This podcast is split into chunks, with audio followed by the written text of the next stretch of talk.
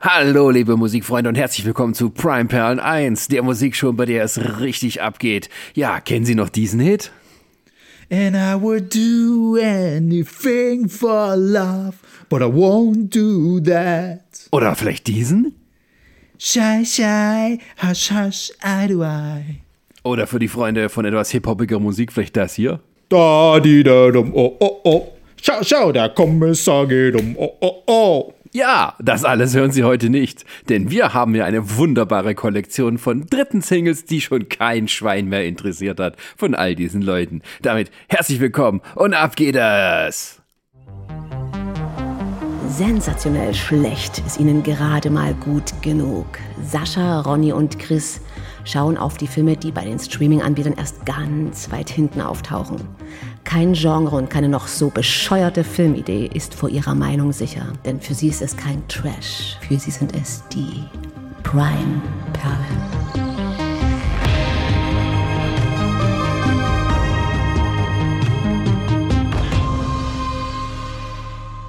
Ja, liebe Musikfreunde, herzlich willkommen zu unserer geilen Sendung heute. Das Beste der 70er, 80er und von heute. Ähm, wobei die damals auch nicht so geredet haben, muss man dazu sagen. Nee, das ist ja, das sind ja eher die Leute hier, die auf so Jahrmärkten halt sind. So, und die Leise geht wieder los. los, los, los, los. Nee, es gibt auch Radiomoderatoren, die so sprechen. ja, und jetzt wieder ein Superhit aus der Disco-Zeit. Ja, die Formel 1-Moderatoren waren eher so ein bisschen öde. Naja, ja, heute bei unseren Prime Perlen, der, den besten, schlechtesten Filmen der Streaming-Anbieter, geht es um der Formel 1-Film.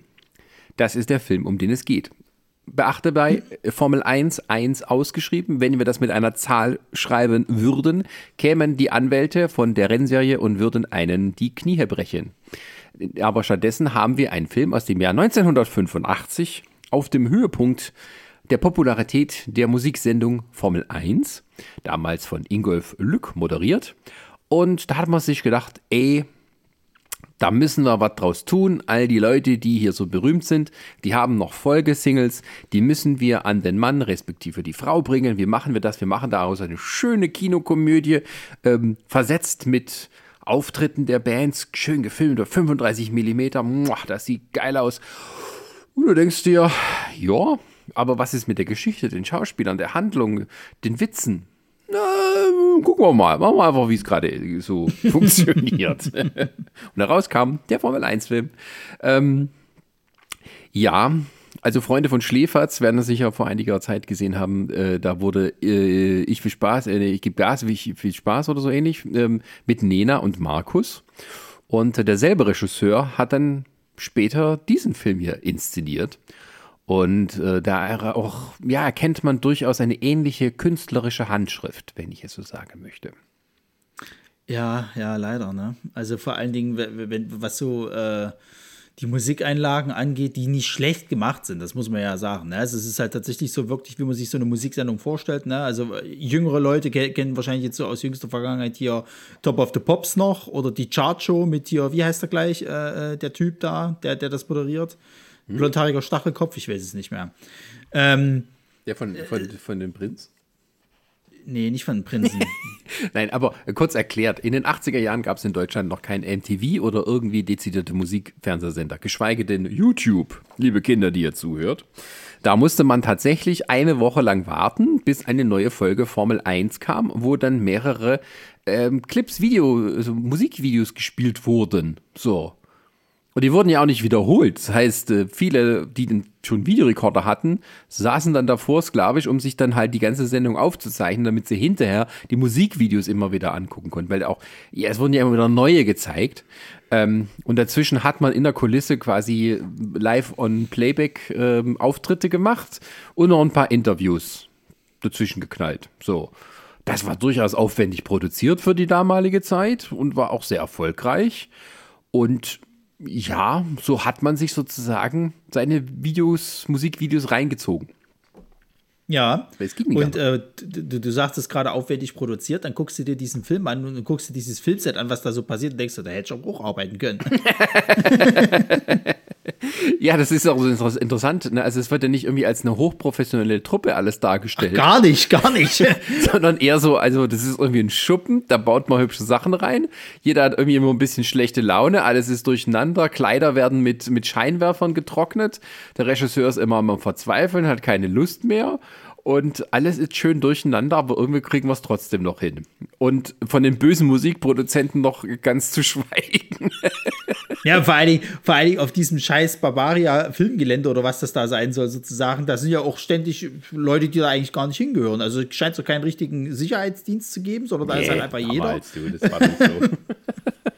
Also, ich sag mal, es war damals wahrscheinlich sehr einfach, sich dort auf das Set zu, schleichen, so zu tun, als ob man damit arbeitet, um sich dann schönes Essen zu schnurren, wie das ja auch tatsächlich unsere Hauptdarstellerin einer äh, äh, Szene macht. Ja, so glaube ich auch.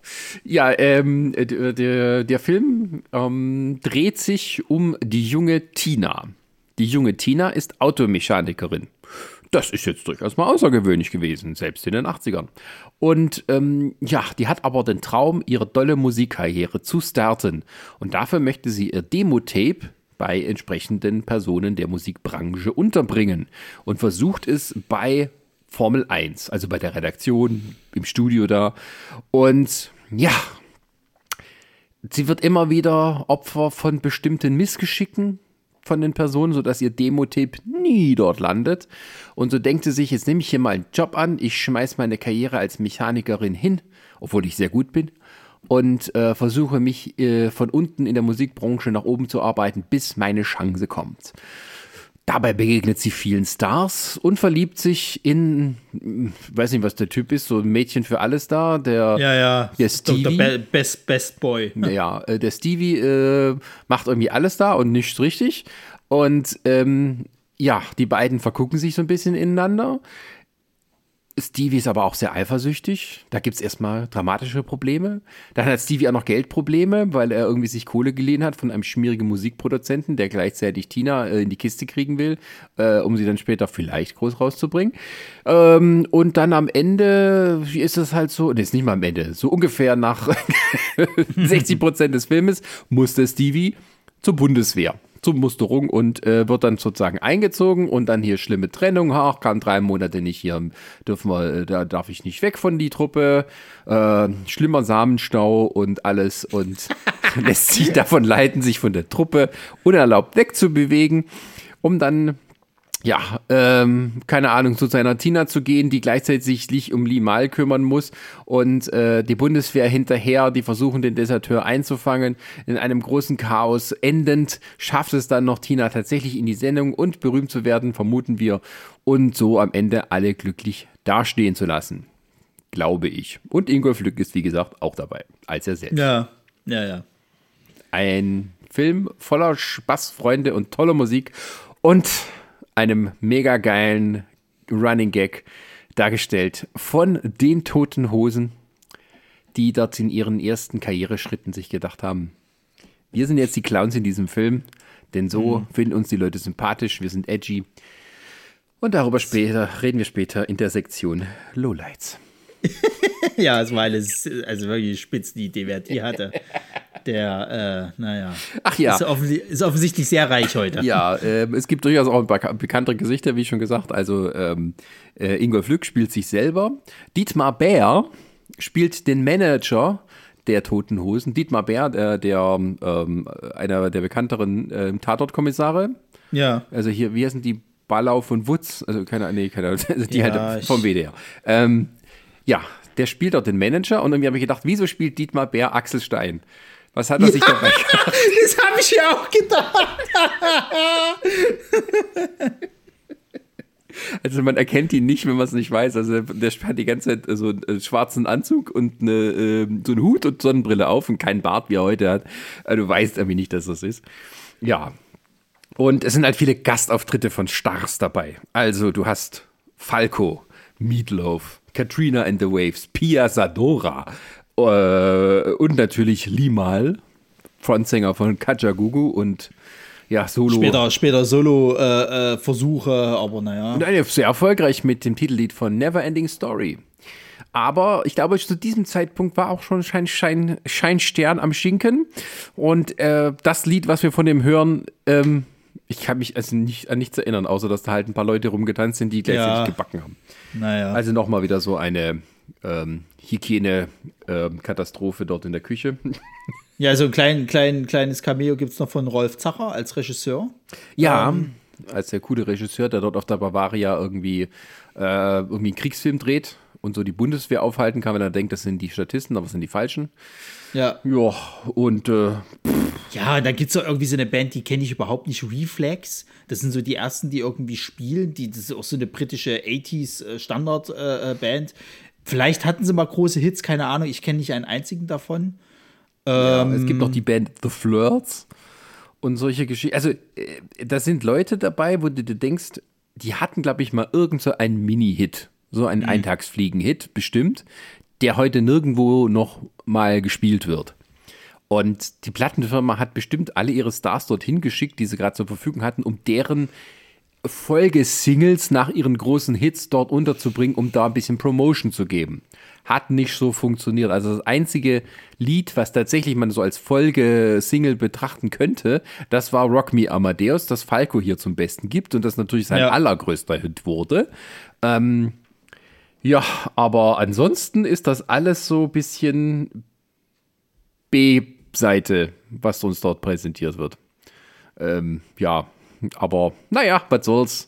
Spielt halt mal so das Leben. Dafür haben wir eben Tina und Stevie gespielt von, darf ich mal gucken, wie die Dame heißt, Sissy Äh, Kelly Ja, genau. und Frank Meyer Brockmann.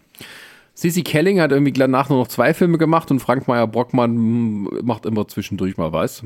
Und ja, es ist jetzt, ich will ja den Leuten nicht immer so zu nahe treten, aber ich habe nachher ein schönes Beispiel, wo wir die Schauspielkunst allein an dem Ton erfassen können, ähm, der uns hier geboten wird.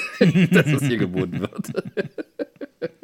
Und ich sage Kunst mit einem großen, großen ähm, Anführungsstrich jeweils. Links und rechts.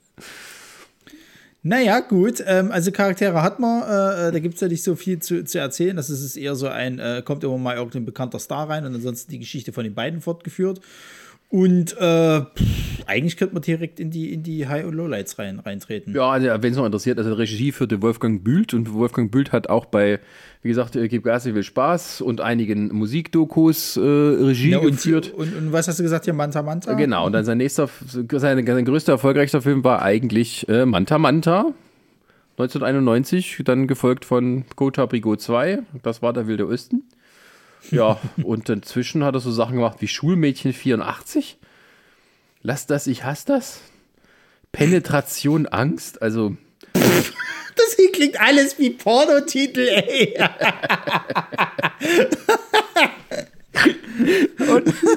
das ist auch das richtige Stichwort, um so mal kurz in die Highlights überzugehen, weil ich habe bei diesem Film durchaus äh, das Gefühl, die hatten irgendwie so ein halbes Porno-Drehbuch und haben dann gesagt, Ja, ja.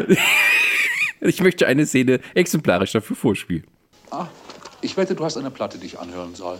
Ähm, eine Platte nicht, aber ein hervorragendes Demo-Tape. Gut, tut mir leid.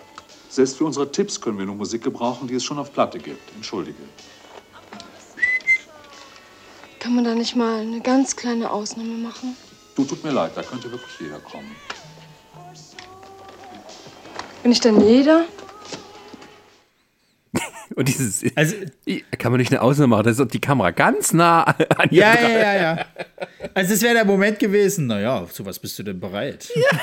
Und dann geht's los. Dann geht's los. Ach, Jemine. Es fängt ja auch schon so an. Also am Anfang sieht man irgendwie, die, die Bühne wird aufgebaut, das ist irgendwie so Parallelschnitt und gleichzeitig gucken die Fans von Formel 1, in diesem Fall die Automechaniker-Kollegen von der äh, Tina, ähm, die Sendung an, während dort, also irgendwie live das gemacht wird, keine Ahnung, das ist irgendwie so Parallelschnitt auf jeden Fall. Ich dachte, gucken Fußball. Fußball? Ach ja, ach, sorry, ich habe schon vergessen, entschuldige. ich komme ganz durcheinander. Also, eh, keiner arbeitet in dieser Autowerkstatt. Und die Tina, die geht erstmal duschen. Damit wir sie nackt sehen können. Ähm, das ist auch die einzige Bubi-Szene. Und äh, witzigerweise ergibt das einen glatten Bubi-Index von 100. Ja, und ich, bin, ich bin ja der Meinung, dass wir hier jedes Mal einen Szenenwechsel kriegen, weil in, in der Zwischenzeit spielt nämlich Reflex äh, quasi ihr, ihren äh, weltbekannten Song, keine Ahnung wie er hieß und kenne ich auch nicht.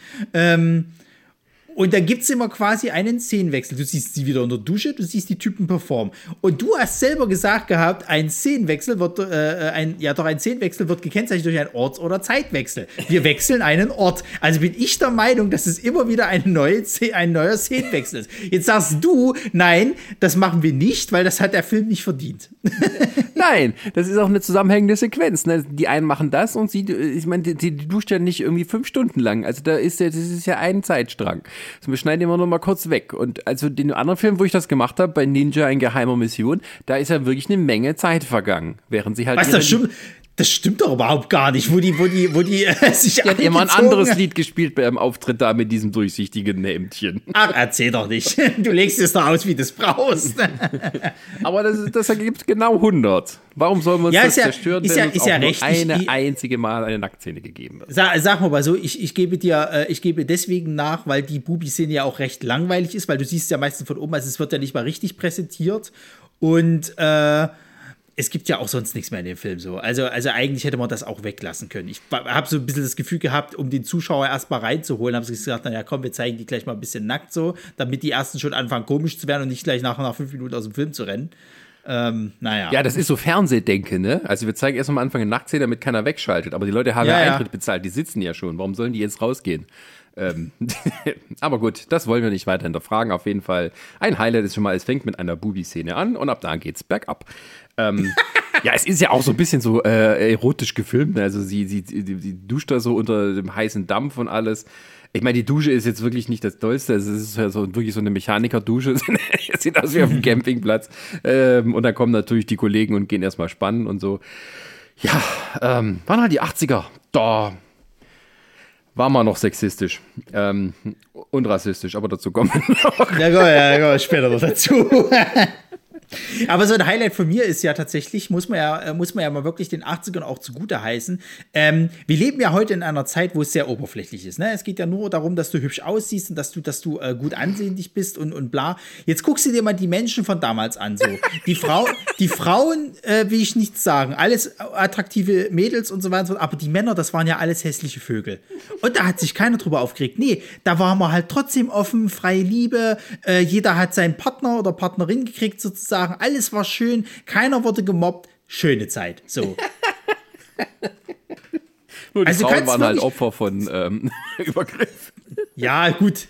Das ist natürlich dann das Mankel halt an der ganzen Sache, aber äh, äh, das Aussehen hat damals noch nicht so eine große Rolle gespielt. Auch hässliche Vögel haben damals was abgekriegt, sozusagen. Ja, ja, ja. ja Wir mussten ja, nicht in die Mucki-Bubel gehen. Oder wie es später heißt. Moment, das kann ich hier gleich abspielen, damit wir gleich wissen, um was es hier geht. Jungs, ihr seid einfach nicht in Form. Hier ist die letzte Analyse, die der Computer laut Bravo gestellt hat. Die Bands von heute sind sauber, frisch, jung, dynamisch, sportlich. Sportlich. Jungs, ich hab's. Wir gehen ins Fitnesscenter. Fitnesscenter? Fitnesscenter, Idiot. Da habe ich wieder, da Ah. habe ich wieder, da, ich möchte sagen, da habe ich wieder hier den, den, den, den Strauß aus Family Guy. Haha. Ja, also da ein Highlight für mich ist einfach so dieses absolute, diese absolute Chaoswirtschaft, die da so gezeigt wird. Oh ja, oh ja. Und ich denke mir, ja, doch, das ist wahrscheinlich ein sehr realis- realistisches Bild des öffentlich-rechtlichen Rundfunks von damals. Also so, wir hatten keine Konkurrenz mit Privatfernsehen, wir hatten Kohle bis zum Abwinken und wir mussten einmal pro Woche so eine Sendung da rausrotzen und ja, Leben war schön.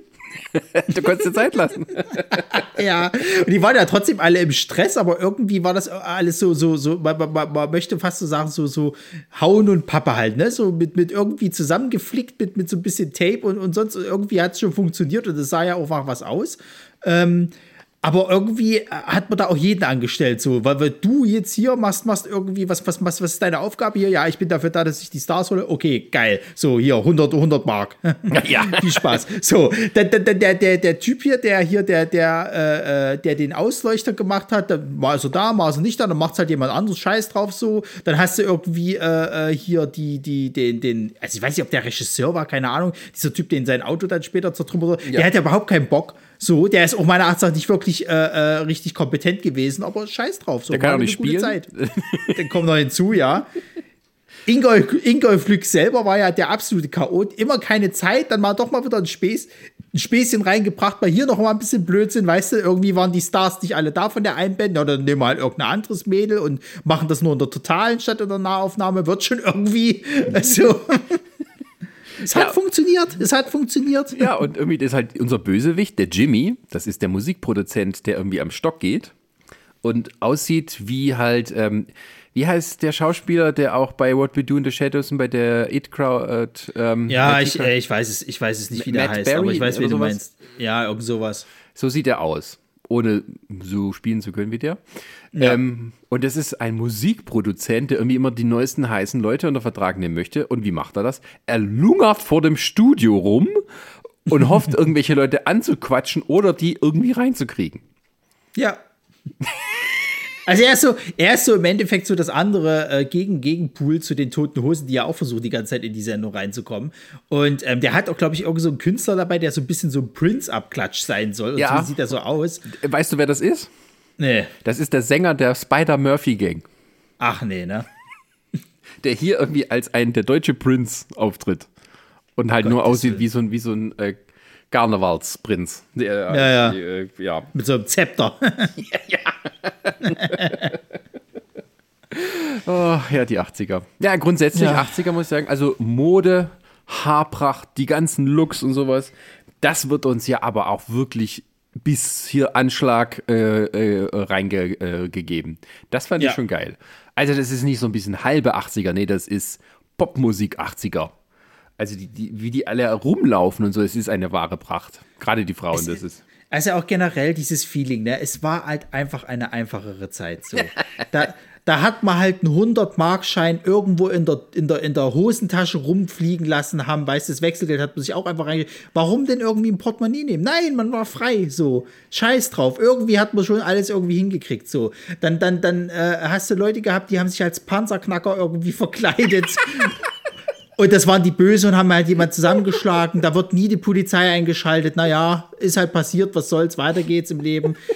Das, das Militär, also die Bundeswehr hatte so viel Zeit, dass die halt einfach mal einem entflohen Rekruten halt mit, mit einer vollen äh, Mannschaft irgendwie hinterhergerückt sind. Es ist nicht so, dass die hätten alle in der Kaserne bleiben müssen. Nein. aber Das gleich- war, alles war schön. Ja, so. ja, und gleichzeitig hat auch die moderne Technik Einzug gehalten. Also wir lernen mal zwischendurch äh, Tinas Familie kennen. Also die wohnt irgendwie noch zu Hause. Ich weiß nicht, wie alt die sein soll. Also wenn der eine zur Musterung geht und irgendwie sie gleich alt ist, schätze ich mal so um die 19. Ja. Ähm, und ihr Vater ist irgendwie allein zu Hause mit dem Nachbarskind, der ihm beibringt, wie man den Computer bedient. Und der Computer spielt auch später noch eine wichtige Rolle. Ähm, damals war mit Computern noch alles möglich, was sich die Leute vorstellen könnten. Ähm, und ja, Vati ist immer irgendwie abwesend, guckt nur auf den Bildschirm und die Tochter denkt sich halt so, pff, naja, dann kann ich auch mein Leben machen, wie ich will, schmeißt die Lehre hin und äh, ich werde Musiktante.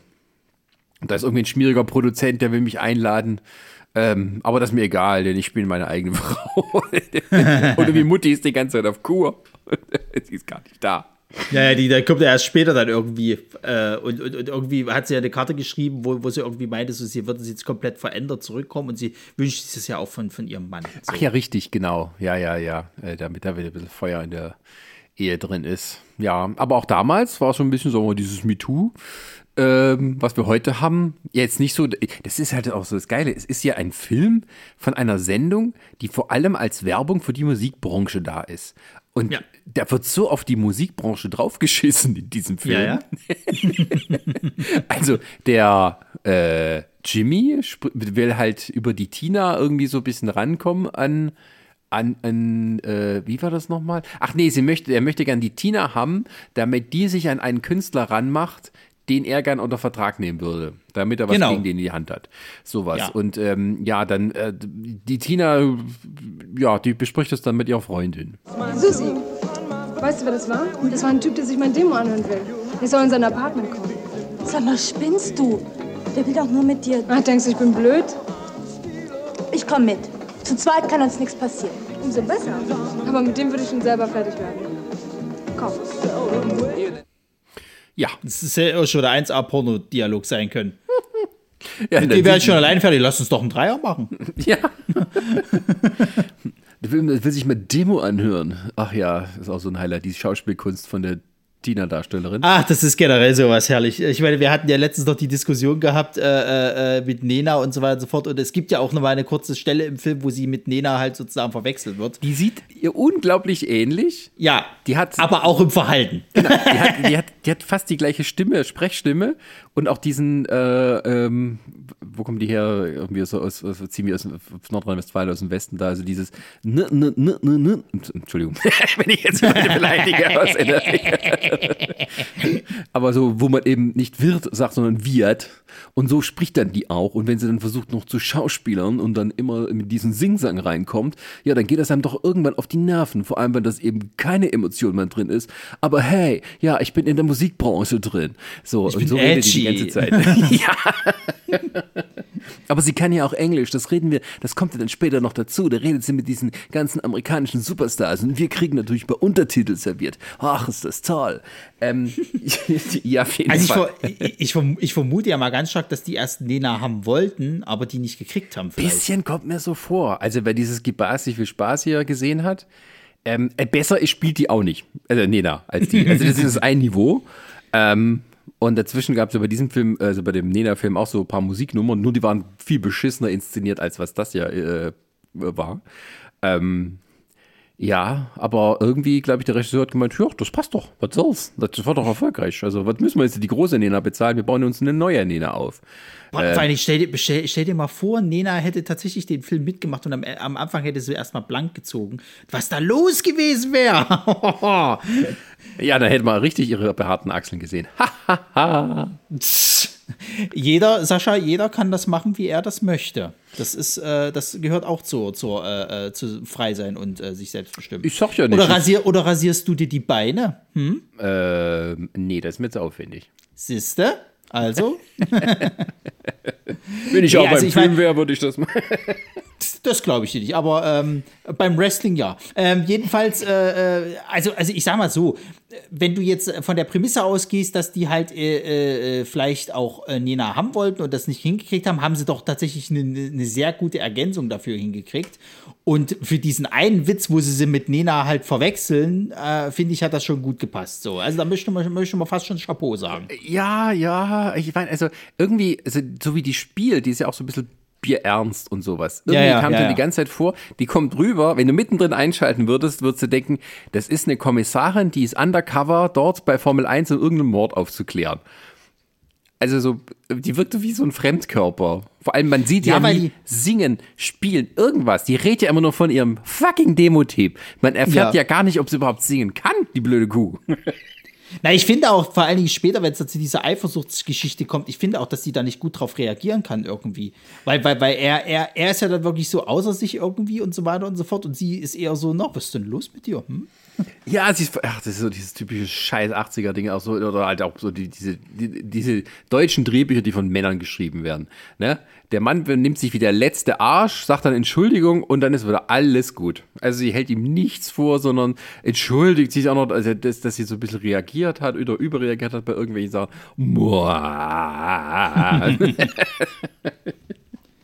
Ach ja. Naja. Aber die Kameraarbeit war ganz gut. Ja, tatsächlich, das äh, muss ich auch sagen. Also, ähm, man hat es ja schon mal schlimmer erlebt und so weiter, aber haben sie sich Mühe gegeben. Vielleicht hatten die auch dieselben Leute gehabt, die halt eh die Formel 1-Sendung da immer mitgemacht haben, dass sie die vielleicht gleich übernommen hatten. Also ich habe den, den, den Kameramann nicht weiter irgendwie gefunden, was der jetzt noch so gemacht hat, aber ähm, der hatte schon irgendwie eine, eine Ahnung von allem. Hat auch mal hübsche Weitwinkel und sowas eingesetzt, um so ein bisschen die Szene zu gestalten. Also es ist nicht einfach nur Fernsehen gemacht, sondern schon ein bisschen Film. Also der hat so ein paar Sachen, wo er sich dann austoben kann, gerade eben bei diesen Auftrittsszenen. Ähm, wo sie halt dann auch die Kamera ein bisschen so bewegen konnten, wie wahrscheinlich nicht im Studio, wie es damals möglich war. Auch wenn man dann mal die Fernsehkameras auch mal im Freien hat gesehen. Und ähm, ja, es gibt ja diese eine Szene, wo die dann ähm, Tina und Stevie sich verabschieden müssen, also wo sie ihn zum Bahnhof bringt. und tatsächlich nur ganz bisschen Dialog dabei ist.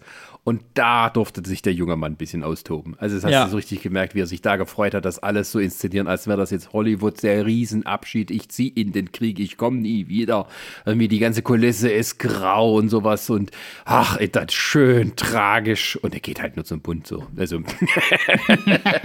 Weil ich habe ja auch aufgeschrieben, der soll aufhören rumzuheulen, weil ich meine, das war die, das war die Zeit, wo die Bundeswehr mehr gesoffen hat, dass sie ja irgendwie für den Ernstfall geprobt haben. So, ich meine, ich kenne ja die Geschichten von meinen Facharbeitern damals irgendwie, wie es bei denen halt zur Wehrzeit war. Also das ist kein Vergleich zu heute. Heute, das ist wirklich schon scheiße. Dort ist halt so. Deswegen will da auch keiner mal hin freiwillig. Aber, aber früher, die, die haben sich ja die Zeit ganz, ganz nett gemacht dort. Da waren halt diese, diese, glaube ich, drei Monate Grundwehrdienst, die du da hast irgendwie. Das war das Schlimmste an der Zeit. Aber danach hast du ja nur noch Scheiße gemacht irgendwie. Ah, guck mal hier. Äh, doch, also der, der Kameramann hat auch Manta Manta äh, als Kameramann inszeniert, aber viel Naja, sonst naja. so nur so Musikzeug gemacht. Oh Gott, Aber der hat den Badesalzfilm gemacht. Aber da merkst du, aber da merkst du tatsächlich auch bei diesen Musiksachen, da hat er sich ja wirklich ausgetobt. Also ich finde ja auch, dass die Szene, wo sie diesen Gegenschuss von der Musterung halt haben, von dem Stevie, finde ich ja auch, dass das halt wirklich so Musik, äh, äh, äh, Musikvideohaft Ja, irgendwie ge- tatsächlich. gefilmt wurde. Ja, ja, ja. Also die, die ganze Musterungsszene, das war auch so ein Highlight vom Film. Da muss Ja. ich tatsächlich sagen, weil das halt, so wie das gemacht wurde, das ist völliger nur, nur Käse. Ähm, aber das war witzig. Und da hatten die dazwischen auch ja. die toten Hosen dazwischen geschnitten, wie die im Fitnessstudio waren. Und das war das einzige Mal, wo ich gelacht habe. Ähm, weil dann halt Naja, auch nee. nichts sagen durften und so und dann es ein bisschen lustig war. Aber halt auch so die Musterungsszene, wo die diesen komischen Arzt da hattest, der halt aussah wie aus dem Musikvideo. Wie Mhm. die dann ihre Pinkelproben abgeben im Champagnerglas.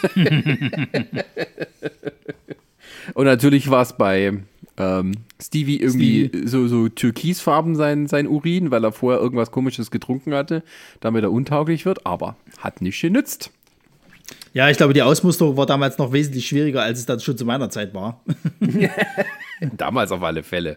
Also, äh, und damals musstest du ja noch, ich weiß nicht, 85, ob das noch so war. Also, ich, ich habe ja für die Verweigerung nur, musste ich einfach einen längeren Text schreiben. Äh, aber früher musstest du dann noch in so eine Musterungskommission und dich Ja. erklären. Und dann auch so Fangfragen ähm, aufpassen, dass du die richtig beantwortest. So von wegen, ja, stellen Sie sich vor, also Ihre Freundin wird irgendwie von sowjetischen Soldaten entführt und vergewaltigt und sowas. Würden Sie dann eine Waffe in die Hand nehmen und um die, äh, um sie zu befreien?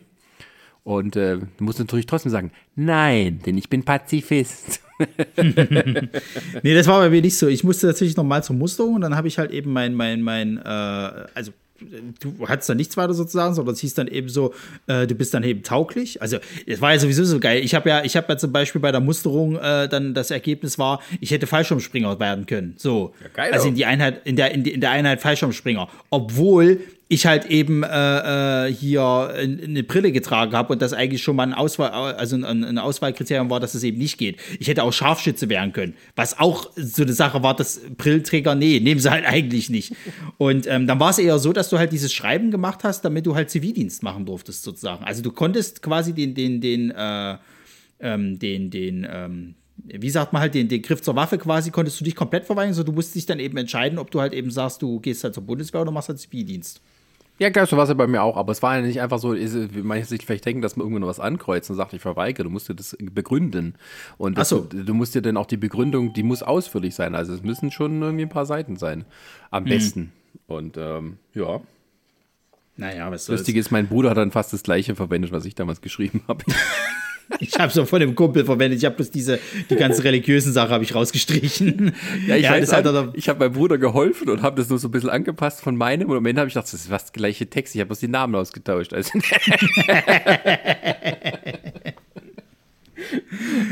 Naja.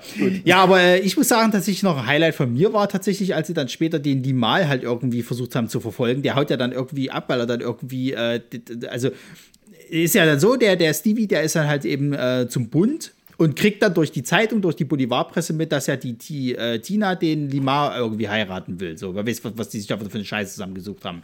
Halt. Und dann kommt er halt zu so einer, geht er halt zu so einer Pressekonferenz zu dem Limal und haut ihm erstmal schön in die Fresse. So. Und, das ist auch so geil, dass er da einfach da so durchkommt. Es gibt keine Schutzmaßnahmen oder nichts, nicht mal ein Bodyguard, sondern er kommt einfach hin und haut ihm einfach voll links in die Fresse rein. So. Der hat ein blaues Auge, das kriegt er auch nicht gut weggeschminkt sozusagen halt. Also was beschließt er? Nee, er kann sich so nicht zeigen, er haut jetzt ab. So, und äh, hat irgendwie auch das Demo-Tape noch einstecken und dann rennen die dem halt hinterher und rennen halt durch dieses ganze Filmstudio-Set dort sozusagen. Und da gab es schon so ein paar lustige Szenen, wo ich auch lachen musste. Also, wo, hier, wo sie dann ständig irgendwie hier diese, diese Mephisto oder was auch immer das für eine, für eine äh, Inszenierung ja. war, irgendwie unterbrochen haben. Der, der spielt halt die Seele ausleihen und ständig wird er unterbrochen, weil entweder die toten Hose an dem vorbeirennen oder der Limal mit diesem blöden Tier. Äh, äh, Zug da hier, was sie ja halt benutzen, wenn sie hier solche, solche Führungen machen, halt irgendwie dazu durchfährt und der dann einen Tobsuchtsanfall kriegt. Also war schon lustig. ähm, ja, ja, doch. Also das Ding ist halt, man darf sich das ja noch nicht so vorstellen, dass da eine durchgehende Handlung ist. Also das ist tatsächlich alles eher so episodisch. Und es geht vor allem darum, dass die immer irgendwelchen Stars begegnen oder auch nicht. Und bei Limal ist halt so, dass irgendwie der, der Mega-Superstar zu der Zeit gewesen, tausende Groupies rennen ihm hinterher, also so wie man es heute nur kennt von, was ist heute angesagt? Ja, so Korea-Tanten äh, hier, äh, äh, Jungs. K-Pop. Ja, ja, ja. Wir müssen, wir müssen mehr auf K-Pop-Gruppen scheißen, so damit dann äh, die wütenden Fans uns hier berühmt machen. Bist du blöde? Nicht, dass ich irgendeine Gruppe kennen würde oder so. Ah nee, da gibt es ja dieses BTS, so. Ja, genau, das sind ja die, die auf, auf, auf die hier die, die äh, Mädels vor der Showgruppe stehen. Ah, BTS. so was habe ich mal gesagt. Ich, ich distanziere mich äh, von diesem Kommentar. ähm, ja, was ist noch ein Highlight? Ach ja, ähm, tatsächlich, was du vorhin schon angesprochen hast. Ähm, der Stevie schuldet ja, ja. Geld. So. Und dann ja. denkt sich, und weil der, der Jimmy so ein Gangster ist, da bringt er seine Gangster mit, um ihn mal ordentlich zu vermöbeln. Und die lauern ihm da vorm Studio auf. Und die Gangster sind ohne Witz angezogen wie die Panzerknacker. mit, mit Masken und allem. Und die, die saßen vorher mit ihm im Auto und dachten, was ist denn das? Wer sind die? Und dann stehen die halt draußen und die haben diese roten Pullis mit, den, mit der Schrift drauf und so. Und okay, so ein Film ist das. Und der Stevie, der rennt da auch nicht in die andere Richtung, wo er die sieht, sondern rennt auf die zu, weil er denkt, jetzt kann ich es denen mal zeigen. Und wird halt von vier, fünf Leuten zusammengeschlagen. Blut überströmt. Ja, ja. wird er dann von Tina gefunden und Tina, äh, offensichtlich ihr kleiner Kink, findet das geil. Knutscht ihn auch ab, so mit dem Blut im Gesicht. Pfui Teufel. die kommen dann irgendwie in ein Auto rein und kommen sich dann näher und verbringen quasi die Nacht hier, während er irgendwie halt mit gebrochener Nase da sitzt. Ähm, ja, du, weißt so, du weißt so, Liebe heilt alle Wunden. Ja, ja. Und dann werden sie auch von den anderen am nächsten Morgen gefunden, die dann zur Arbeit kommen und ziehen die alle dann erstmal auf. Ja. Äh, ja das, ist auch so, das ist auch so ein Highlight, wie Ingolf Lück die ganze Zeit irgendwie so drauf ist. Mal ist es sexistisch bis zum geht nicht mehr, mal versucht er irgendwie so den Witzbold rauszuhängen hängen zu lassen und es funktioniert einfach nicht. Also zu, der, zu, der, zu, ihr sagt er ja dann irgendwie, am Anfang ist es ja schon so, da ist, tritt irgendeine Gruppe auf, die kannte ich auch nicht irgendwie, so eine Dreier-Mädels-Gruppe irgendwie.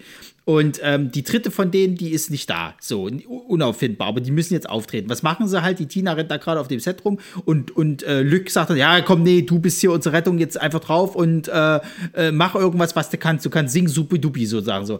Und dann haben sie die an, äh, gefunden, die dritte äh, von denen, die kommt dann. Und dann soll die halt wieder weggehen und dann sagt, ja, dann schickt die Olli jetzt weg, so die Tussi da. Oder was er da so sagt, ich, Alter. dann, dann finden die die halt die in dem Auto halt eben sozusagen. Was macht der Lück? Der äh, sagt der Tina, die ja mittlerweile schon angestellt ist, dass die jetzt den Falco bitte vom Bahnhof abholen soll, sozusagen halt. Und dann gibt, schmeißt sie, äh, schmeißt er ihr noch so, so ein Fisherman's Friend oder irgend so, so ein Minzbonbon so. Ja, und hier, äh, nimm mal was für deinen Mundgulli und mach dich mal ein bisschen frisch. Du siehst ganz schön, schön aus. Irgendwie so. Ja. Ich das ist doch nicht dein Ernst, ey. Und da habe ich, hab ich schon gedacht, Momente mal, Momente mal. Ingolf Lück hat doch früher Werbung für Mentos gemacht. das ist ja, ja, einfach nur billige Schleich. Das passiert auch überall in dem Film. Also die essen ja Dickmanns und die, die ja. Packung immer genau zu sehen. Ach ja, und dabei gibt es einen wunderschönen Moment, wo du, wo du weißt dann in dem Moment, ja klar, es ist das Jahr 1985, denn man redet so darüber. Hier, deine Brille. Oh, wo hast du die gefunden? Zwischen den Negerküssen. Hat er nicht gesagt. Hat Neger gesagt. Das gibt es ja vor allen Dingen nochmal im Film, ne? Also Ja. da kommen wir dann zu unserem Lowlights noch dazu, wo das Wort nochmal äh, benutzt wird. Aber da, da habe ich dir auch geschrieben, ah ja, das war die Zeit, wo Dickmanns noch rassistisch war. Die hießen ja nur was Dickmanns. Die haben sich ja nie so, die hießen, glaube ich, immer Schokoküsse und sowas. Ja, ja, Aber ja, im ja. Volksmund sagte man damals tatsächlich entweder Mohrenkopf oder Negerkuss. So, ähm, hm, ja. Ähm, aber anschließend an die Szene gibt es dann auch sozusagen, also das ist so, Ingwer Flick hat seine Brille verlegt. Dann nimmt er das Demo-Tape, das er gekriegt hat, das nächste und tut es aus Versehen in den Toaster und nicht in den Kassettenrekorder. Und dadurch ist das Demoband kaputt. Und dann erklärt der Stevie das hinterher der Tina. Die ist natürlich sauer und glaubt ihm das nicht. Und dann kommt es nämlich zu der Szene mit der Nena-Verwechslung und einer weiteren Porno-Highlight. Ah, Stevie. Sag mal, Stevie, kannst du mir mal helfen, meine Brille zu suchen? Ich hab die schon wieder verlegt. Schon wieder? klar. Ah, Nena, du bist gleich dran. Geh schon mal rein, ja? Es tut mir leid, dass ich so sauer reagiert habe. Okay? Na, ich meine, du kannst es ja wieder gut machen. Und wie? Naja, wir können ja vielleicht nachher einen Kaffee trinken gehen. Hast du Lust? Warum nicht? Kaffee trinken, alles klar, ne? Alles klar, alles klar, alles klar. Ach Gott, ach Gott, ach Gott. Ähm, ja. Habe ich noch ein Highlight? Jetzt muss ich mal hier meine Liste durchgehen. Ähm, weil das wechselt sich halt aber auch so ab. Ähm, ja, Highlight, ja, ja. gut. Äh, wir haben einmal eine schöne Tour durch die Bavaria Filmstudios, rennen auch mal durch Set von das Boot. Ähm, ja, Hat sich weil da auch kurz die gefreut. Musik, ein, weil ja, ja, weil Musik, kurz die Musik noch eingespielt wird. Äh, Pissprobe hatten wir alles. Limal-Fans Limal-Fans fand ich irgendwie mit die besten Schauspieler. Diese Groupies, wie die da so äh, auf ihm. Ja. Ja, genau, das ist vielleicht dann der Übergang zu den Lowlights. Da spielen wir einmal kurz ähm, ein, eine Komplettszene vor, um die ganze Schauspielkunst hier nochmal bewerten zu können. Und man muss sich so vorstellen: Der Limal wird sein, von seinen Groupies belagert in seiner, sagen wir mal, mehr oder weniger Baracke von Garderobe, die er da hat. Und ähm, die Tina drückt sich gegen die Tür mit keiner Rausgang. Der Limal stemmt sich von der anderen Seite gegen die Tür und dann sieht's aber so aus, wenn man von hinten durchs Fenster guckt, als würde der gute Limal die Lieder, äh, die Tina gerade seine Neverending Story zeigen. Und ähm, ja, und dadurch, dass der, der Steve sieht das durchs Fenster und wird mal richtig schön eifersüchtig und ja, äh, und bevor es dann weitergeht, kommt dann die Groupies rein. Die Tina fliegt aus dem Fenster auf den Stevie drauf und der Limal wird von seinen Fans quasi unter der Tür begraben äh, und dann noch hervorgezerrt. Und im Ganzen und Großen klingt das dann so. Tina! Tina! Lass hier los, du Mistkerl!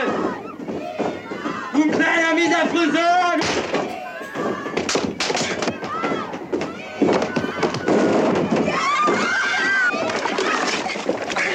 Verflucht noch mal! Dass ich nicht lache! Was? Abgeknutscht hast du ihn! Stabbetreuerin, da lach ich doch drauf! Du bist auch nichts anderes als ein mieses kleines Groupie! Scheiße!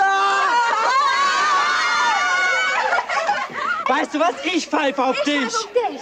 Und deine blöde Eifersucht! Ich und eifersüchtig? Das ist nervös! Kacke!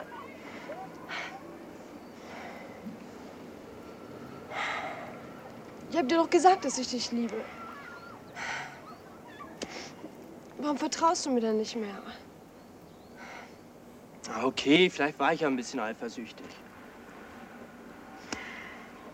Ist auch bloß, weil ich dich gerne habe und weil ich. Weil ich jetzt bald weg muss.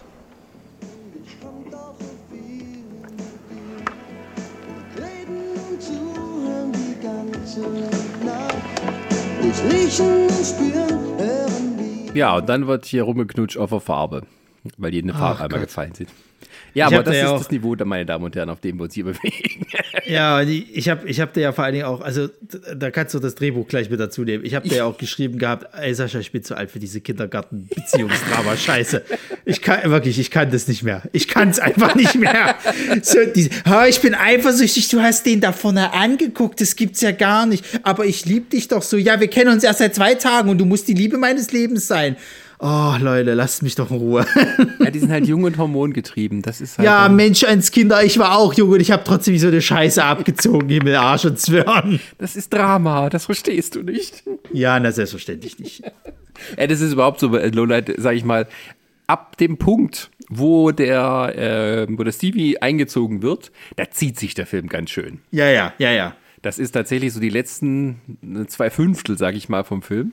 Ähm, da ist, da ist irgendwie ein bisschen die Luft raus. Dann kommt es nochmal klein kurz hoch mit der Verfolgungsjagd so quer durch, durch das Bavaria Filmgelände. Aber diese Zeit dazwischen mit dieser Eifersucht und ich vermisse dich und alles, hui.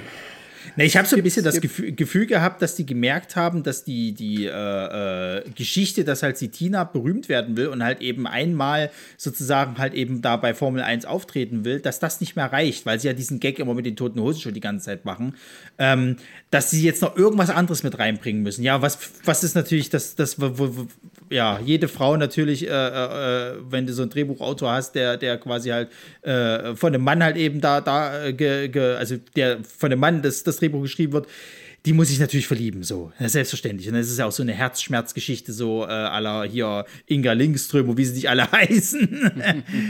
ja, und ey, ganz ehrlich, also es ist vor allen Dingen auch so, ich kaufe den das halt nicht ab, weil du hast ja auch kein richtiges Zeitgefühl, äh, wie lange dieser ganze Scheiß halt eben spielt, dass das jetzt schon die Liebe des Lebens ist und dass du halt irgendwie so Herzschmerz hast, weil, weil der jetzt da zur Bundeswehr muss und sonst irgendwas. Ich hätte jetzt eher gesagt gehabt, na gut, das ist mal so die Wochenromanze halt eben und ähm, dann ist er jetzt eben bei der Bundeswehr und dann kommt er vielleicht mal wieder und dann kann man auch noch gucken, wie es danach weitergeht, aber es ist jetzt nicht so, dass man sich so, so mega vermisst, also irgendwie, keine Ahnung. Ja. Hätten sie mir, also hätten sie mir gesagt, dass der vielleicht schon dort arbeitet, ne? Und die sind schon zusammen. Und ähm, über ihn versucht sie jetzt schon seit Ewigkeiten da in dieses Formel-1-Ding da reinzukommen. Dann hätte ich es vielleicht verstanden, aber nicht irgendwie so, dass sie sich da kurz kennenlernen und jetzt irgendwie schon äh, am besten kurz vor der Hochzeit stehen. Ja. ja, das ist so, äh, man da kriegt ja auch gar nichts mit, wie die Frau an ihrer Karriere arbeitet. Ne? Also, dass Äh, sie gar vielleicht nicht. in einer Band spielt oder so abends oder vielleicht in dieser Disco-Auftritt, wo sie dann auch mal gefilmt haben. Oder wie die zu Hause in ihrem Homestudio da versucht, ihr Date da zusammen zu frickeln. Ähm, du kriegst halt nichts mit. Das wird aber nur von erzählt, sie hat ein Demo-Tape. Ja, du hast ja auch als, glauben. Genau, du hast ja auch als Zuschauer überhaupt keine Ahnung, wie talentiert ist sie denn eigentlich. Es ist eher so, als ob du sagen könntest, okay, die versucht sich jetzt nur dadurch, dass sie halt dann bei Formel 1 arbeitet, auch ohne Vertrag oder etliches, also das kriegen wir nicht mit, ähm, sich dann eben vielleicht irgendwann mal so ein, ein Songpart irgendwie, äh, äh, ja, er, erschleicht oder, oder, oder, oder erarbeitet sozusagen. Du hättest ja, hättest ja, ich hätte es eher sogar abgekauft, wenn man gesagt hätte, okay, sie hätte dann mal die Sendung moderieren müssen, so. Und dann merkst du sozusagen, okay, das funktioniert super gut, na, dann ist sie jetzt halt irgendwie so der Co-Star neben Ingolf Lück, so nach dem Motto. Ja. Das wäre so eher der Weg gewesen, warum sie halt dort anfängt, dann auf einmal irgendwie Laufbursche zu sein und Zeug. Ja, es ist halt, das Drama ist nicht richtig konstruiert. Nee, weiß Aber Gott zum nicht. Glück haben wir auch viel Comedy und das ist ein anderes Lowlight. Die Toten Hosen. Alter Das muss man leider so sagen. Die Toten Hosen sind der Running Gag in diesem Film. Sie tauchen immer wieder auf und versuchen verzweifelt in die Sendung zu kommen. Und ähm, also der Gag ist, dass sie immer wieder was anderes probieren, eine andere Klamotte anziehen, ein anderes Image sich zulegen, um da reinzupassen. Und ihr Manager, verzweifelt wie er ist, hat immer tolle neue Ideen, nimmt dafür sogar den Computer von Fatih, von der Tina äh, in ihr Hilfe und alles. Ja, aber es funktioniert halt leider nicht. Und auch die Toten Hosen funktionieren leider nicht. Also äh, ich möchte diesen folgenden, äh, äh, diese folgenden Ausraster äh, oder, oder mich über die äh, dieses äh, ganze Geschichte halt beschweren, möchte ich äh, äh, unserer treuesten Zuhörerin und äh, auch schon mal Co-Moderatorin äh, Marisa widmen, die ja auch die Toten Hosen äh, genauso sehr hasst wie ich mittlerweile. Jetzt mal ohne Scheiß. Die Jungs waren ja eigentlich so das Symbolbild des Punks damals, ne? Die haben ja viel so Untergrund-Punk-Musik gemacht und bla und sind da ja eine große Nummer gewesen. So, und jetzt sind wir hier bei 85. Und dann hatte ich jetzt auch ein Video noch äh, aus der Zeit gesehen gehabt, wo sie ein Interview gegeben haben, wo sie sich halt drüber aufgeregt haben, wie so die, die, der derzeitige Stand da, der damalige von der Musikbranche halt eben war. Und dass ja quasi echte Musiker gar nicht mehr so äh, sich angeschaut werden, sondern es sind nur noch irgendwelche hochproduzierten Leute, die kein richtiges Talent haben, aber eben halt große Produktionsfirmen im Hintergrund haben. So. Jetzt ist aber der Running Gag, dass die ja versuchen, kommerziellen Erfolg zu generieren, dadurch, dass die halt in einer Musiksendung präsentiert werden, halt eben, die halt kom äh, komplett auf Kommerz halt ist, wo es halt nur darum geht, gesehen zu werden und äh, dadurch halt das Gespräch des Tages zu sein. Noch dazu mit diesen Untertönen, die Campino irgendwann raus, dass er halt sagt, naja, vielleicht reicht's ja, um dann bald Millionär zu werden. Also, es ist wirklich die Toten Hosen, das ist so eine Band und das hat damals schon seinen Anfang gefunden. Die Doppelmoral und Heuchelei leben wie kein anderer Na, und sich dann auch noch nein, in das ist doch das ist doch ihre eigene subtile Kritik daran, indem sie das so ja, na, ja, natürlich kann man das so verkaufen. Klar kann man das. Da, da, da, da sind die schon 1A marketingtechnisch äh, auf den neuesten Stand gebracht worden. So. Nee, leck mich am Arsch. Das sind verdammte Heuchler äh, und, und Lügenbolte in meinen, meinen, meinen Augen. Die mögen vielleicht musikalisch was drauf haben, aber diese ganze Punk-Geschichte ist für mich nach diesem Film ein einziger Marketing-Gag und auf jeden Fall waren die Ärzte immer die bessere Punkband von beiden. Zu Recht. Also sie sitzen auch mal so im Kreis und überlegen sich, was man alles tun kann, um PR-mäßig durchzustarten. Wir müssen uns irgendwas einfallen lassen, damit wir in die Presse kommen. Schlechte Musik alleine, das reicht auch nicht mehr. Was Spektakuläres. Wir entführen Nena. Wir bestechen Flick. Wir treten aus der Kirche aus. Nee, wir treten in der Kirche aus. Hey, ähm, ähm, also ich würde da ein bisschen tatsächlich dagegen argumentieren, dass das schon gewollt war, um sozusagen zu zeigen, wie sich halt Bands verkaufen müssen, um sozusagen erfolgreich zu sein. Das Problem ist, keiner von den Gags zündet. Das ist einfach alles unlustig. Es ist wirklich so, dass du halt denkst, okay, ihr seid die coolen, bösen Jungs gewesen von damals und ihr kriegt nichts Besseres hin. Hat man euch das so reingeschrieben? Warum habt ihr dagegen nichts gesagt? Habt ihr es nicht besser gewusst? War es euch egal? Wollt ihr einfach was eine lustige Zeit haben? Oder habt ihr das Geld, oder habt ihr das Geld gerne genommen? Sag's ruhig. Sag's ruhig. Diese verlogenen, verlogenen Kapitalistenschweine da. Nein, nein, also ich, also ich muss tatsächlich sagen, selbst wenn die halt, sag ich mal, so eine Art äh, Satire darauf machen wollten oder Kritik, dann hätten sie es halt anders lösen müssen, weil entweder hätten sie sich wirklich mehr selber spielen sollen, anstatt zu sozusagen die Pausen klauen und hätten halt wirklich vielleicht auch mal so Kritik dran bringen sollen, so nach dem Motto, ja, jeder, jeder äh, untalentierte Typ, bloß weil er gut aussieht und, und hochproduziert ist, kriegt jetzt ja halt irgendwie was und wir nicht, obwohl wir ja halt was können. Weil die haben ja dann sogar selber noch im, äh, in der Sendung dann irgendwann mal, können sie ja dann tatsächlich mal einen Song spielen. Dann ist es ja auch einer, den kaum eine Sau kennt. Also gut, ich bin jetzt mit den alten, alten Songs von denen nicht so, so vertraut. Ähm, aber du siehst ja durchaus, dass die Musik machen können. So. Und dann stelle ich mir halt auch die Frage, Warum spielt ihr denn nicht damit so? Warum wird denn das dann eben nicht rausgebracht? Ihr habt Talent, ihr könnt das und ihr kriegt aber einfach nicht die Chance, weil ihr quasi nicht vermarktbar seid, so nach dem Motto halt. Das ist halt das, was, was dann doch eher gezündet hätte, anstatt diese dumme Pausenclown-Scheiße da. Ja, das, die hätten auch anders so machen können. Sie werden immer versucht, es, es, wird versucht, dass sie sich ändern müssen und sie wehren sich dann dagegen. Oder so das, genau. Ähm, ja, das war halt ein bisschen traurig. Also, ja, es, aber es halt vielerlei. Ja, du denkst, okay, das sind Jugendsünden, wir haben es probiert und es war irgendwie lustig und wahrscheinlich hatten die neben dem Ding auch viel Spaß oder so. Oder sie haben dort irgendwie, keine Ahnung, Set übernommen. Ach ja. Aber dafür gibt es ah. eine lustige Szene, die ich mal kurz hier vorspielen möchte.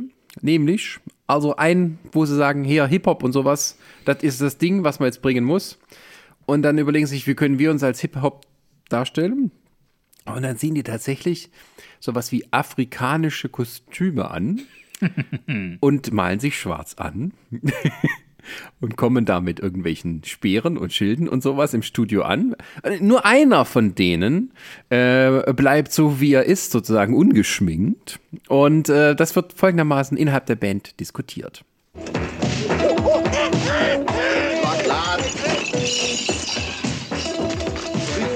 Kein Neger bist. Ich mal mich nicht an, da erkennt mich keiner. Wenn mich mein Metzger nicht im Fernsehen sieht, kann ich nicht mehr anschreiben lassen. Hey, make a break, make a move. Rap, du Depp. Ja, jetzt hört mal zu, ja? Also ihr sollt eure Chance haben. Ich habe mit dem Chef gesprochen. Morgen 12.30 Uhr fangen wir an, okay? Im Ernst? Ja. Dann haben wir auch die Computeranalyse. Da kann nicht schief gehen. Ja! Aber besser nicht in den Klamotten, weil Rap geht zur Zeit überhaupt nicht. Also, dann... Ja, Also man beachte nur die Affenlaute, die sie machen, bevor sie. Ja, ja, ja, ich wollte schon sagen, ey, da hast du echt keine Frage mehr. Und dann, wenn du dann halt eben heutzutage dann so, so, so quasi ein Campino in solchen Talkshows siehst, wie er dann irgendwie über so Gleichberechtigung und bla und hast dich gesehen und, und, und, und, und äh, gegen Rassismus. Ist ja alles fein, kann er ja alles machen, aber dann muss er doch bitte auch klar mal dazu stehen, was der damals für eine Scheiße da produziert hat. Er hofft Also einfach, ganz dass es nie wieder ein Mensch sieht. Ja, ja, ich glaub's auch. Ich glaub's weiß nicht auch, ob es ja. Campino war, der diesen Spruch gelassen hat mit. Ja, ja, ist, ist tatsächlich Campino gewesen. Ah ja, okay. Ja, ja, naja. Naja. Hat er nicht gesagt. Ah, ist das unglaublich, ey. Äh, ja, gut. Äh, Ich meine, das ist halt auch wirklich auch so blöde, weil die dann auch noch versuchen hier so, da kommt mit, mit dem Computer erstellen wir so Hitlisten und was ist gerade angesagt und sowas und oh, das ist also so doof. Äh, es ist, sagen wir mal so, doof ist ja okay, aber es ist halt nicht witzig. So, es, das ist halt das Problem. Und irgendwann hat sich dieser Gag auch so ausgenudelt, Ja, zumal, zumal ich finde auch, dass die den ja irgendwann, wo es am Anfang nur so punktuell war, sind die ja immer mehr darauf an, ausgegangen, dass es halt was wie, wie eine zweite Storyline halt irgendwie war. Und, und das war dann einfach too much. So, da kam dann irgendwie äh, aller zehn Minuten kam ein neuer Gag, oh, die toten Hosen probieren es jetzt mal auf diese Art und Weise. Das ist, das ist einfach, das hat sich nach dem dritten Gag eigentlich schon ausgelutscht gehabt, so. Ja, da gibt es halt noch so von wegen jetzt, äh, da, da wird denen eingeredet, wenn du dich nicht benimmst wie ein Arsch, dann wirst du nie berühmt werden. Also lässt sich äh, Campino irgendwie für ihre Surf-Rock-Nummer auf ein Surfbrett heben, muss dann die ganze Zeit, die anderen müssen ihn festhalten, während er halt von da oben performt. Ähm, ja, das ist halt nicht lustig, das ist, tut mir leid. Also irgendwie, also wenn ich Hosenfan damals gewesen wäre in den 80ern, wo die halt wirklich noch sehr, ähm, naja, oh Gott, oh Gott, na, wenn du das hörst, da bist du kurz davor, selber irgendwie Läden zu überfallen. Ähm, und- ich sehe die dann da, dann denke ich mir, uh, nee. Das ist doch halt, nicht. das ist halt das, was ich mich halt die ganze Zeit frage, halt sozusagen. Was wird denn ihre, was werden denn ihre Fans dazu gesagt? Weil irgendwie muss ich das ja rumgesprochen haben, dass die da drinnen waren, so. Und wenn das irgendeiner gesehen hat, dann wird sich da auch gesagt haben, was, was ist denn da schiefgelaufen? Habt ihr euch verkauft? Also, gerade aus dieser Prämisse heraus, wo die ja alle so in dieser Punk-Szene waren, die ja so gegen äh, Kapitalismus, der gegen den Staat und so, die müssen ja dann auch wahrscheinlich gedacht haben, die haben sich da verkauft. Das kann doch nicht wahr sein, so. Ja, ja, das ist, das ist da eher so das Ärgerliche dann halt dabei, dass da eben, also da hättest du was draus machen können oder sagen, oh, die toten Hosen sind dabei, die mischen jetzt hier mal ordentlich auf, aber das sind es die, die sich am meisten verkaufen. Ja. Also, ähm, ja, gut. Anderes Naja. Lowlight ist tatsächlich von, von mir ist das der Auftritt von Falco. Jetzt nicht der Auftritt, wie er singt, sondern dieses ganze Geschieß drumherum, wo die mit ihm da auch so eine Story aufbauen, die halt, also die, die, die Tina muss irgendwie ihn abholen aus Wien oder vom Bahnhof, also München, Wien, das sind so 400 Kilometer, also fährst du schon mal vier Stunden. Und dann muss die ihn mit seinem Cadillac abholen. Ähm, und zwischendurch bleibt die Karre halt liegen. Und ähm, ja, äh, da muss sie sozusagen schaffen, ihn noch rechtzeitig ins Studio zu bringen. Und das ist halt so eine völlig unlustige Geschichte. Und es wird auch noch so wunderbar getoppt und eingeleitet von Falcos Freestyle-Rap. So, also Falco war ja eigentlich unser deutschsprachiger Hip-Hop-Star. Und jetzt hören wir uns mal seine Rhymes an, die er so droppt, während er halt jetzt mal so frei denken kann. Ey, das ist nicht der richtige Weg. Baby, da unten am See, da ist ein Café und da gehen wir jetzt auf den Tee. Und ich hab einen gescheiten Schmäh. So kommen wir aber nie ins Studio. Ja, aber schau mal, die können ohne mich nicht anfangen. Ne? Vielen Dank. Der nächste bitte. äh, Ja, Fall, ja, ist eigentlich Kaffee, da trinkt man Tee. Ja, es ist wie, wie, wie letztens hier in dem anderen Podcast, den ich hier höre von, von, von äh, Radio Nukular, wo der Max, der, der ja auch hier als Rockstar früher äh, so viel Hip-Hop gemacht hat, wo der auch so gesagt hatte, so der billigste Form von, von, von Reim ist so, so ja, ich habe hier, ich hab hier eine Maus, das ist mein Haus und jetzt bin ich raus. und so ist, und so ist das halt. ja. Also äh, Falco sitzt offensichtlich viel über seinen Texten und arbeitet hart daran, bevor er sie dann äh, äh, einspricht. Also nicht wie hier.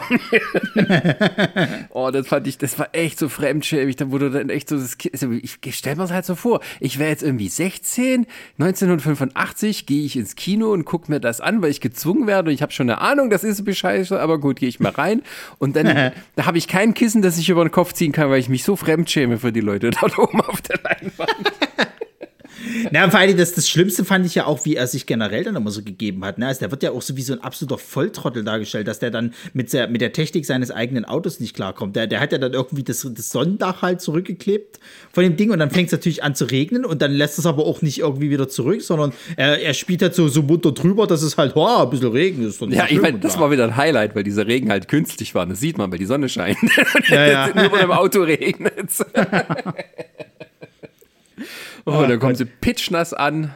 Und, äh, ah, und da war so, ja, zieh dich erstmal aus. Doch. Okay, kommt jetzt die nächste Nacktszene. Aber nein. Ach ja. Ich meine, also, Naja, also, also die, die, äh, ja, sorry, mach du weiter. Na, also äh, ich würde da mit dem, mit dem nächsten äh, Lowlight anfangen. Äh, und zwar ist das halt eben, man hat jetzt hier so ein paar Stars da, Ja. ne? Und, ja, ja, ja, ja. Große, große Musikgrößen teilweise mit dabei, sowas wie Meatloaf und Co. Und du denkst dann, na, das ist die Sternstunde für so einen Film, packst du auch die größten Hits raus. Ja, Pustekuchen. man hat sich halt gesagt gehabt, man nimmt irgendwelche Songs, die vielleicht die Leute einmal gehört haben. Äh, Im besten Falle, die breite Masse kennt es wahrscheinlich gar nicht. Und die lassen wir die jetzt hier performen. Vielleicht stecken, also vielleicht sitzen sie ja dann so. Vielleicht wird es ja ein Ohrwurm.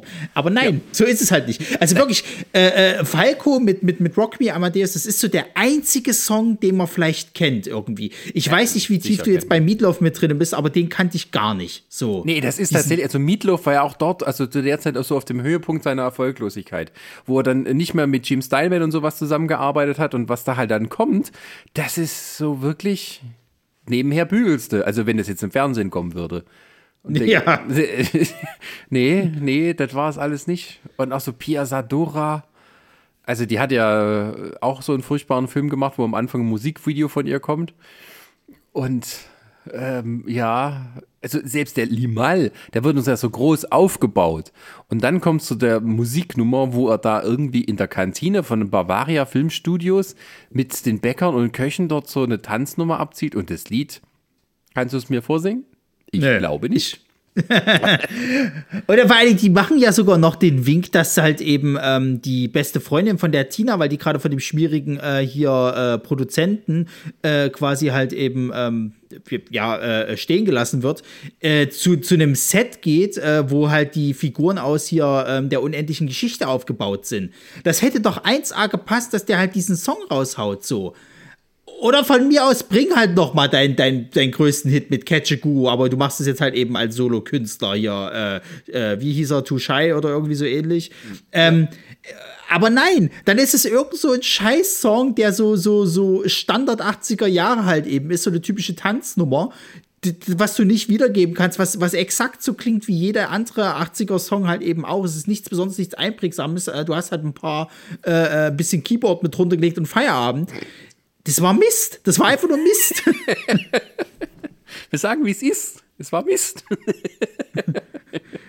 Und es ist aber halt wirklich bei jeder Band halt so. Also es ist ja auch, es spielen ja auch irgendwie, ich glaube, The Stranglers oder wie die halt irgendwie heißen, die ke- kennt man halt hauptsächlich durch den Song hier äh, It's Always the Sun. So. Ja. Und äh, ist auch ein großer Hit und so weiter. und so. Spielen sie nicht, spielen halt irgendwas anderes, was kein Schwein kennt. Oder wie heißt sie, wie heißt sie hier, die andere hier, wo du gesagt hast, Ka- Katie and äh, irgendwas? Katrina and the Waves. Genau, Walking on da bin- Sunshine. Genau, das ist so der größte. Die kann, wusste ich auch erst gar nicht, wer das ist. Ich habe erst gedacht gehabt, das ist jetzt hier so der, der, der billige Abklatsch von Susie and the Banshees, weil sie die halt nicht rangekriegt haben. Haben sie halt irgendwie so hier den, den, den türkischen, äh, türkische äh, Abklatsch davon genommen. Ja, das, das, ist das ganze Film so. Krieg, wir kriegen Nena nicht. Hm, dann nehmen sie ihre gleichwertige, äh, gleichwertige mexikanische Doppelgängerin. Ja, genau.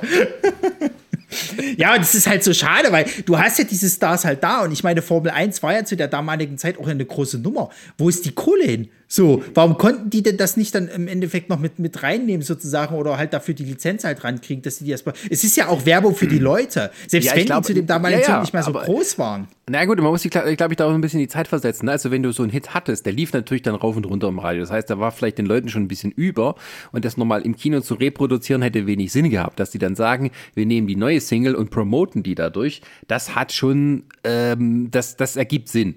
Ähm, aber äh, leider ist halt alles davon irgendwie nur B-Ware gewesen. Und Ja. ähm, dass da jetzt halt da Rock Me Amadeus drin vorkam nach dem Kommissar. Also so, äh, wie ich das jetzt gesehen habe, der Film kam irgendwie im Juli 85 raus und die Single ähm, Amadeus irgendwie im Mai. Also passte schon ungefähr. Also die haben es vermutlich auch so zu der Zeit gedreht. Also und dass natürlich dann äh, Amadeus Nummer 1 in, in Amerika wurde und so ein Kram, äh, hatte man wahrscheinlich da noch nicht abschätzen können. Ähm, und davon muss man auch sagen, dass die Inszenierung von Falco, wie er dort war, ähm, ein bisschen rotzig war. Also von, Ja. von, von, von, von dem ganzen Umfeld. Er hat unglaublich viel Präsenz. Und im Schnitt machen sie da sogar noch ein bisschen äh, mehr als sonst, wo so, äh, äh, ah, und dann kommen halt verschiedene Takes mit rein. Ähm, das war schon gut gemacht äh, vom, vom Dings her, aber die anderen Bands haben viel mehr Aufwand gehabt von der Kameraarbeit und sowas. Ja, ja. Und Ja, ja. Ja, aber gut, wenn, wenn der Falco dann spielt, äh, also Musik spielt, dann ist er halt da und ist hier Nummer eins. Da vergisst er auch alle anderen nebenher. Muss man ihm wieder zugute halten. Ja, es ist halt, es ist halt auch so, die hatten vielleicht auch einfach Schwein gehabt, dass Falco halt eben dann doch nochmal so, einen- so einen großen Hit halt irgendwie da rausgehauen hat. Und bei den anderen hatten sie halt einfach Pech, dass da eben nichts mehr kam. So. Dass die halt dann irgendwie schon in, die, in diesem Abklang von ihrer Karriere waren und, und halt dann auch die Nachfolgemusik halt nicht, nicht, nicht gut war. So. Ich Ja. wüsste jetzt nicht, sag mal, du würdest jetzt heutzutage so, so was ähnliches machen, würdest jetzt heutzutage irgendwelche Stars nehmen, die, die du dir zwar noch leisten kannst, die aber jetzt gerade so eher so, so am, E- am Ende ihrer Karriere sind. Ähm, wie es dann wäre, ob die halt tatsächlich das hinkriegen würden, noch mal gut produzierte Musik halt raussauen. Wobei ich fast sagen würde, naja, doch, ich vermute mal, wenn die da drauf aus sind, dass es eine, halt ein Hit wird und es wird groß angekündigt, dann würden die sich schon noch mal dahinter klemmen. Oder du lässt sie halt noch mal ihren großen Hit spielen. Ist doch scheißegal. So. Also ich meine jetzt mal ganz ehrlich, wenn du in diesen Film gehst und die werden das ja so promoted haben, dass jetzt ja irgendwie der äh, Formel 1 Film mit unter anderem Meat Love und Falco und äh, Limal, dann kannst du doch nicht irgendwie den ihren ihren äh, äh, B-Platten äh, spielen, der irgendwie im, im in der Schublade noch rumgeisterte, sondern dann nimmst du halt die großen Songs, weil dann die Leute auch reingehen, weil sie sich denken, ja, dann will ich auch noch mal den großen Song hören. Naja, äh, man, nö, ich glaube, da haben sich nicht so viel Gedanken gemacht. Aber da kommen wir vielleicht auch so, so langsam zum Schluss, äh, denn die wichtigste Frage, die müssen wir ja dann noch klären. Nach all diesen Getue, nachdem die Bundeswehr im Einsatz war, nach Liebe, Eifersucht und allem drum und dran, nach vielen, vielen Fehlschlägen, nach all diesem Buhai und brutaler Gewalt gegen einen Popstar und dann hören wir zum Schluss tatsächlich als Lückenfüller wird tatsächlich das Demo-Tape von Tina, das schon offensichtlich sendefähig ist und eine mit einer perfekt funktionierenden Kulisse in Szene gesetzt wird, von Tina gesungen. Und dann hören wir das Lied, das uns da quasi 90 Minuten lang vorgeteasert wurde. Und nun frage ich dich, nachdem du das dann gehört hast, war es das die ganze Scheiße wert? Nee, und weißt du warum? Weil diese ganze Scheiße für mich rüberkam, als hätten sie gesagt, okay, Kylie Minogue mit The Locomotion und Kim Wilde, wenn man die beiden verschmelzt und das aber noch so ein bisschen runterdrückt, dass das halt jetzt nicht Nummer 1 wird, sondern der, der schwimmt mal so mit in den Top 100. So, dann hast du diesen Song und dann denkst du dir auch, also Freunde, da hättet ihr euch mal ein bisschen mehr Mühe geben können. So. Also wenn du als, also wenn du, wenn du als, als, als äh, äh, Ingolf Lück so eine Scheiße durchwinkst sozusagen in deiner Show und danach gekündigt wirst, dann kannst du auch nur sagen, ja, doch, zu Recht. Äh, Hätte ich eigentlich kommen sehen müssen. Der war nicht verantwortlich. Was? Wieso? Der hat doch die Scheiße auch reingewogen. Der hat doch auch gesagt gehabt, das ist jetzt dann dein Auftritt. Ach so, innerhalb vom Film meinst du? Ja, okay, gut. Ja, ja, ja, ja. ähm, aber der äh, Do You Feel the Motion hieß der Film eigentlich. Äh, äh, also heißt der Film heißt das Lied von Sissy Kelling gesungen. Ja, die macht dann noch eine nette Nummer da, wo sie dann eben im Automechanikerinnen-Outfit auftritt und sich dann noch ähm, den Overall wieder abstreift, um dann in perfekter 90er-Jahre-Klamotte aufzutauchen und sich auf den Autos zu räkeln. Und alle in diesem Moment wissen, du wirst mal ein Star. Aber das Lied bleibt einem nicht im Kopf. Tut mir Nein, leid. das kann ich also überhaupt nicht. Du. Naja. Äh, Das, da stehen wir nun, sehen betroffen, den Vorhang zu und alle Fragen offen. Also, ja. Es war, vor allen Dingen, es war ja auch dann so, ne, diese, also wenn du jetzt mal wirklich als Zuschauer dieser Formel 1-Sendung, du kriegst sowas zum Schluss geboten. So. Die Sängerin, die dieses Lied performt, die knutscht dann immer mit ihrem Freund irgendwo oben rum, während unten die gesamte Bagage halt irgendwie aus Moderator, den Stars und vielleicht der Kameraleuten, die da irgendwo noch mit rumgeistern oder Setleuten, dann unten das Lied weiter performen und, und, und, und das sozusagen das Abschlussbild, da kommst du dir auch als Zuschauer verarscht vor. Äh, ja, das ist, äh, also das Lied war halt einfach nur so, nee. Nee, das war, das war gar nichts. Also, die wie Toten gesagt, Hosen waren auch noch mit. Natürlich, was hast du denn gedacht? ja, also wie gesagt, ich glaube wirklich, wenn, wenn, du musikalisch halt an die ganze Sache rangehst, dann ist wirklich Rock Me Amadeus der Höhepunkt und da, da kommt nichts vorher Gutes und nichts danach Besseres. Ja, leider. Aber dann ist der Film auch zum Glück aus. ja, ja, ja, tatsächlich. Ja, und das war dann der Formel 1 Film. Ich will immer sagen, äh, Formel 1 der Film, aber es heißt der Formel 1 Film. Ähm, hoffentlich sage ich das jetzt richtig. Ne? Der Formel 1 Film. So. Ähm, viel, viel Emotion. Viel Emotion. Und welche Motion haben wir nun gefehlt? Also was, wie, wie viele Prime-Perlen vergeben wir? Also ich hatte ja erst, wo wir überlegt hatten, äh, wir müssen den gucken, sozusagen, da hatte ich ja schon um Gottes Willen gedacht. So, also weiß ich nicht so. Und ich muss aber jetzt im Nachgang sagen, der Film hat mich trotzdem bei der Stange gehalten. Ich habe mir den ja heute früh angeguckt. So, ich bin äh, weder äh, geneigt gewesen, auf mein Handy zu gucken, noch irgendwie wollte ich das ausmachen oder sonst. Aber irgendwie hält er einen bei der Stange, auch wenn da viel Scheiße passiert da drin. So. Also ich würde dem da, dafür tatsächlich mal so solide zwei äh, äh, Prime-Perlen irgendwie geben wollen, weil ähm, so, so, schlecht die Schauspielkunst ist und so, es passiert trotzdem äh, gerne mal so ein bisschen Craziness, dass du halt sagen kannst, okay, das hält dich bei der Stange. Und wenn es halt eben nur das ist, dass du mal guckst, wie so eine chaotische Sendung zusammengeballert wird.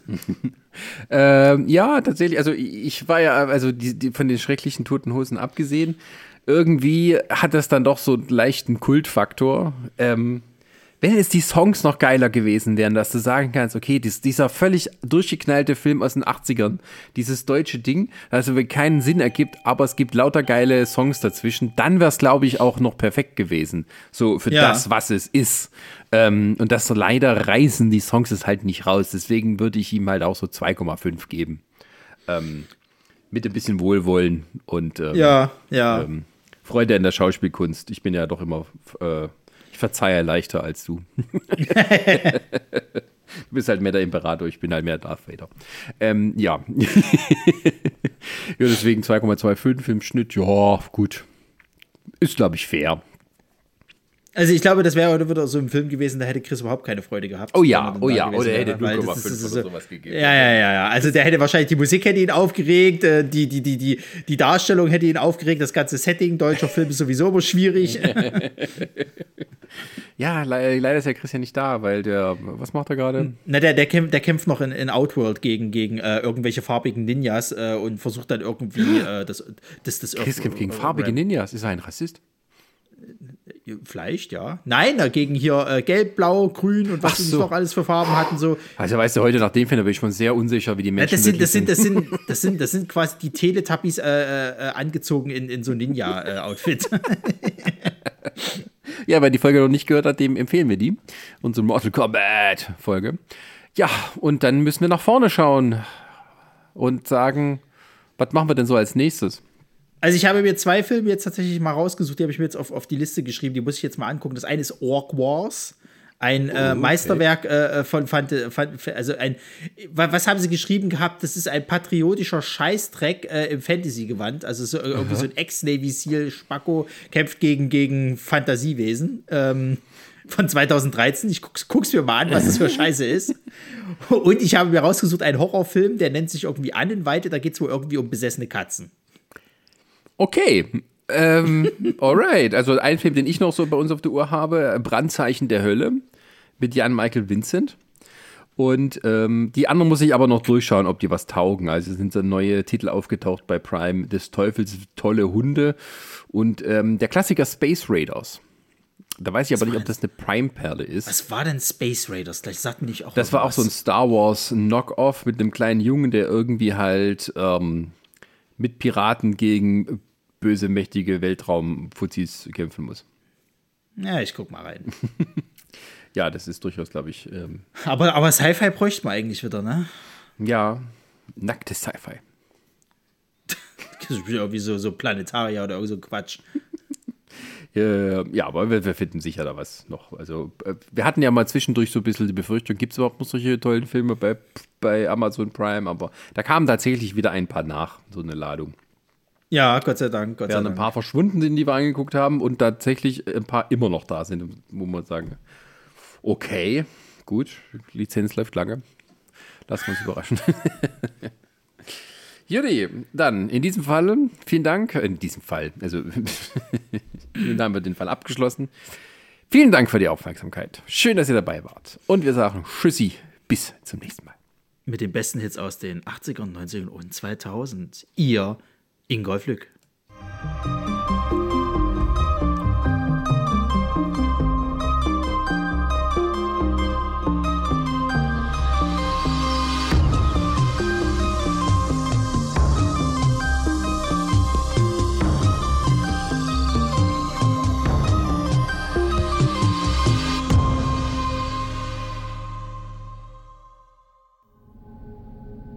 Eine Lamare Audioproduktion.